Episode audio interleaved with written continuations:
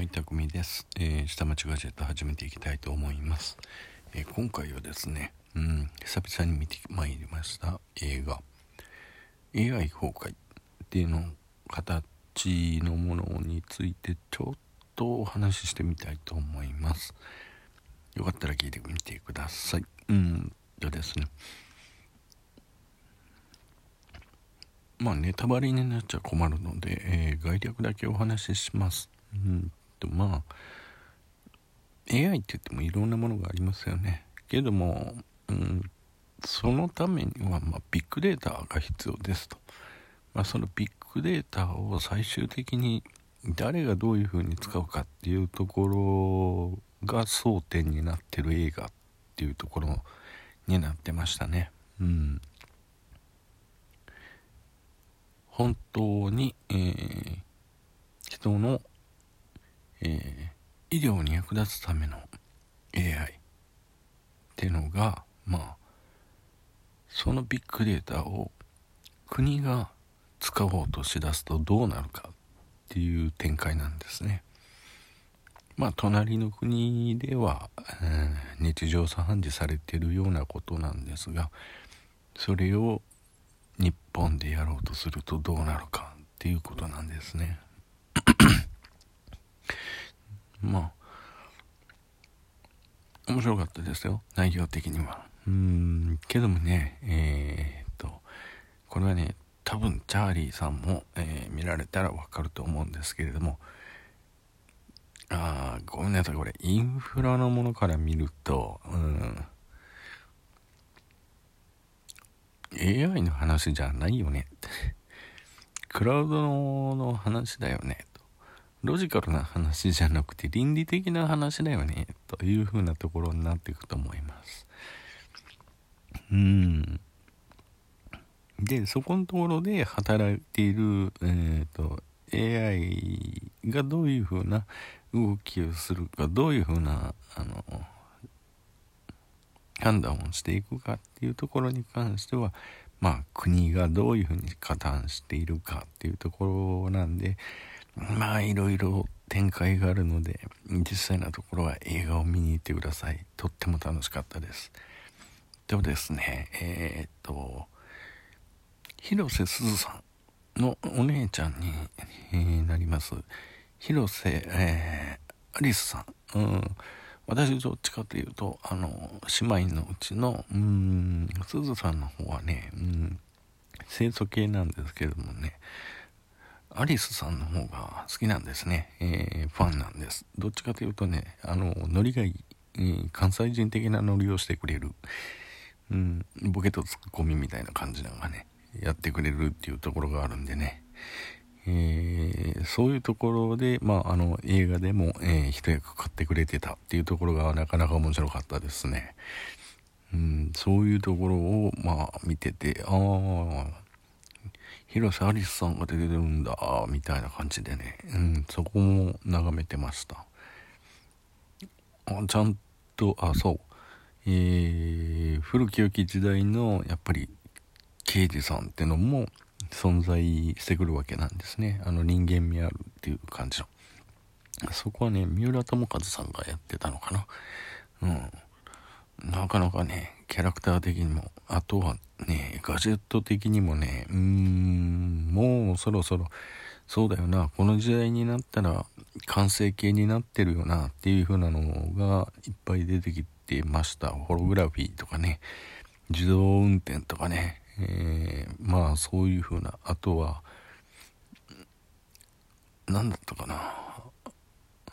うーんと、まあ、無人受付機とかね。あとは、手術を、えー、と無人でやってくれるロボットとかね。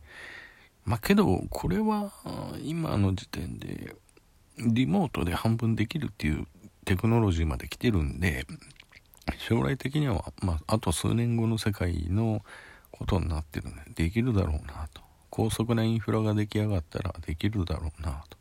まあ、2020年のに向けての、あの、まあ、今年ですよね。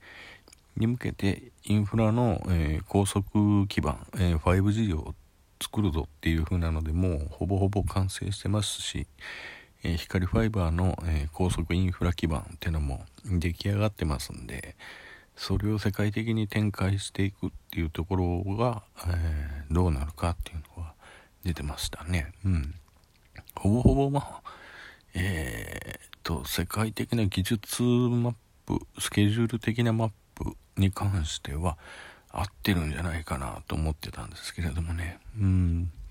あともったいない、いろんなね、ガジェットのね、会社がいっぱい IT 系の、えー、会社さんが最後のエンドロール見てたら出てました。うん、ただね、えー、っとね、主人公の人がね、あの、タブレットパーンって割っちゃうシーンがあるんですよね。ああ、もったいないっていう風な目線で私は見てしまってたんですけれどもね。うん。そんな、まあ映画の一シーン撮るのに、ああ、なんだにタブレット叩き割ってしまうんだっていうので見てしまってましたね。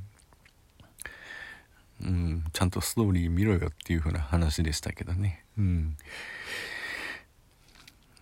やっと私の方も仕事が一段落つきましたので、えー、っと、これから連休に入っていきますので、うんと、明日は何の映画見に行こうかなっていう風なのを考えてます。何かおすすめの映画とかがあったら、えー、っと、Twitter のコメントなんかでまた教えてください。もしくは、ああ、そうだ。ラジオトーク、ラジオトーカーの中で映画部作りませんか？唐突なんですが。うん。それいいな。こういう映画、これが感動した、あれが良かった。うーん。なんかね、娘たちはね、キャッツが良かったとか言ってましたけどね。うん。私はいまいち、あの、興味がない。うん、私はガジェット系の方だっていう風なんになってたんで、今回は AI 崩壊っていうのを見させていただきました。うーん。ほんと、明日は何を見に行こうかな。東宝シネマズのやつでまた選択してみようかなと。探してみようかな、アプリでっていう風な感じですね。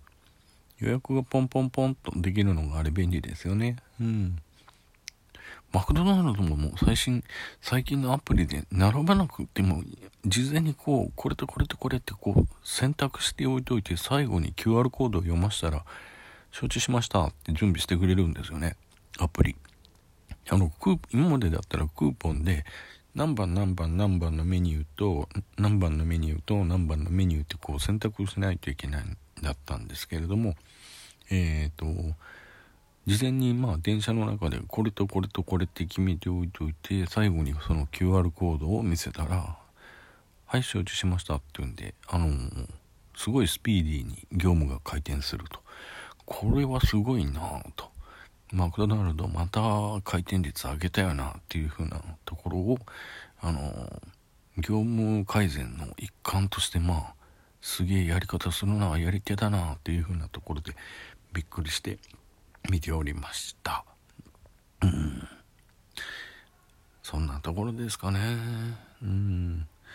うちの PC なんかはね、もう去年の11月ぐらいから電源入ってませんからね。11、12、1、2、いや、ほったらかしだったからな。久々に電源入れてみようかな。うん。けど、ちょっとしばらくは、まあ、PC は離れたいかなっていうところですね。ずっと PC サーバーそれとパーサーバーの周りにいましたからね。うん。